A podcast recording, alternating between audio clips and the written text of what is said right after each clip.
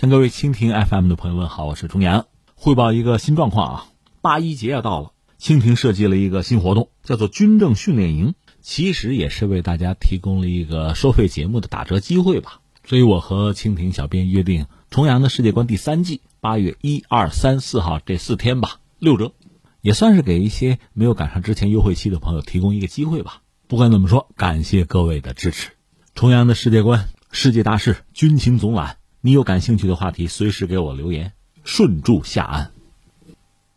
七月三十一号上午，北斗三号全球卫星导航系统建成暨开通仪式在北京人民大会堂举行，宣布北斗三号全球卫星导航系统正式开通。中国北斗导航系统是由我国自主进行研发、设计、建设并运行的自有卫星导航系统，目的是为全球用户提供全时定位、导航和授时服务。北斗导航系统是继美国 GPS、俄罗斯格洛纳斯之后第三个成熟的卫星系统，也是获得联合国卫星导航委员会许可的合法导航服务供应商。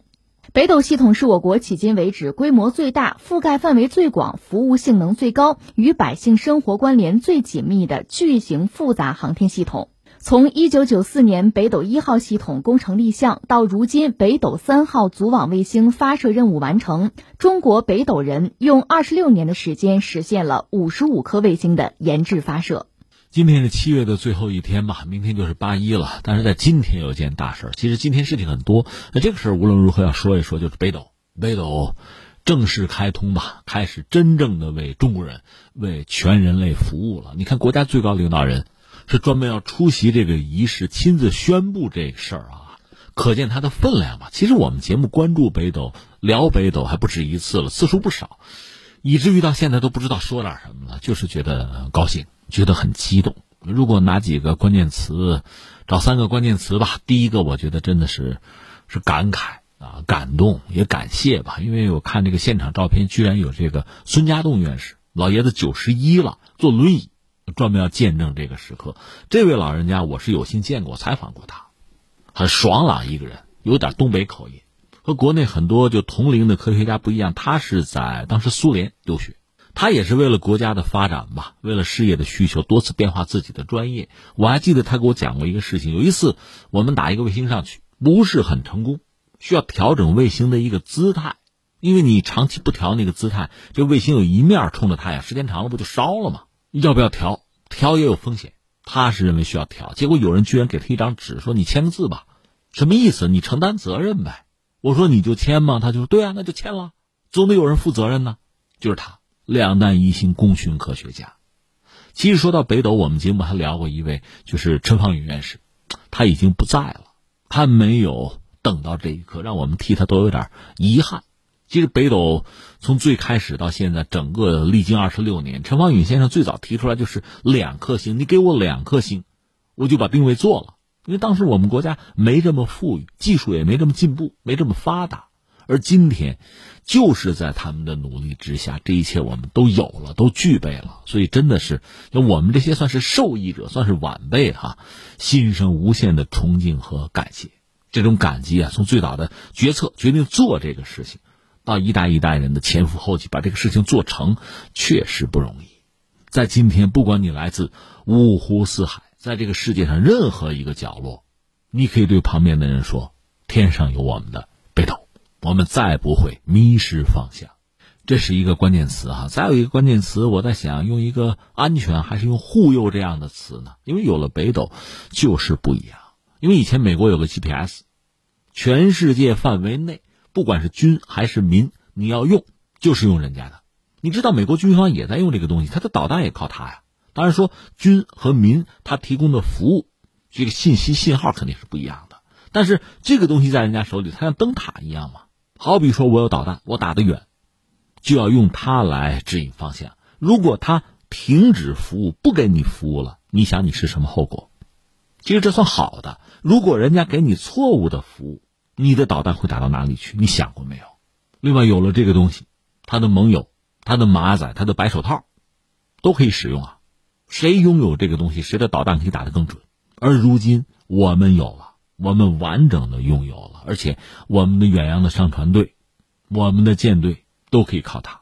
我们的朋友也可以靠它，在整个世界，这还没有说它对于我们国家经济社会发展各个领域的建设啊，能够提供的帮助，这就不一而足了。呃，再找一个关键词，我觉得真的是人类。在历史上，中国是对人类啊，对世界做出巨大贡献的国家。大家动辄一提就是四大发明，其实我们的贡献远远不止于此。现在很多学者啊，对历史做更深入啊、更透彻的研究，他们会看到，即使是在古代中国，我们的是一个农业文明吧。有人讲朱元璋，朱元璋治理这个国家，他是希望自己的臣民像植物一样，挖个坑种在那儿就不要动。但即使如此，在中国古代还是有很发达的商业。我们的商人，我们的商船，在能力所及范围之内，我们是不辞劳苦啊。而且就说是明清，当时我们主要的货币就是白银啊。中国是一个贫银的国家，没什么银矿。实际上，明清的时候，我们使用的银子，这个货币呀，从哪儿来？西班牙为多。西班牙又从哪儿来？从殖民地啊，从拉美啊。所以，这种全球化早就已经开始了。这我扯远了，我想说，我们整个中国很庞大的一个经济体，哪怕是在古代啊，对这个世界的贡献呀、影响啊，有的是我们早就意识到的，有的是整个世界还没有真正察觉的。但是我们也知道，在近代，中国积贫积弱，你对这个世界还能有什么像样的贡献啊？很难了，因为你生存都是问题了。但是如今一切已经改变，中国正在对这个世界，对整个人类吧。提供更多的产品啊、服务啊、创新啊，北斗是一个很经典的例子。这是我们对人类的一个贡献。当类似的系统，我们讲美国早就有 GPS 啊，苏联当时就有格罗纳斯啊，现在俄罗斯继承了它这个系统，欧洲还有伽利略，甚至像印度也有自己这方面的雄心和尝试吧。我想，我个人理解就是，北斗本身作为中国人对这个世界的贡献，对人类的贡献，我们并不排斥、不否认其他人在这方面的贡献和努力，都值得尊重，都值得褒扬。但是彼此之间的这种竞争，可以让大家对人类的这个贡献或者服务啊更精准，成本也更低，也更有效吧。从这个意义上讲，它是在促进和加强人和人之间，就人类之间的彼此之间的交流和理解，而不是相反。他为这个世界奉献的更多是和平，而不是相反。顺便说一句，我们那个天问一号发射已经给我们发来了图片，它是一路走一路拍吧，也颇值得我们牵挂哈。我想说的是，如今在天上有我们中国造的、中国设计的、中国构想的越来越多的东西，其实他们照耀着中国人，引领着中国人进入一个又一个新的时代、新的阶段。所以，对我们在地球上生活的中国人来说，我就在想哈，怎么更好的利用他们，利用我们中国在这个世界上越来越多的优势哈，这真是我们需要考虑的问题。同时，这个世界怎么更好的享受中国的服务，这是整个世界都需要思考的问题。所以，你看怎么说呢？那有情怀的人，有诗意的人，你可以说，中国对这个世界的贡献古已有之，早就已经开始了。但如今呢，随着北斗对这个世界啊。完整的开通服务，你也可以说一个新时代降临了，整个世界也才刚刚开始。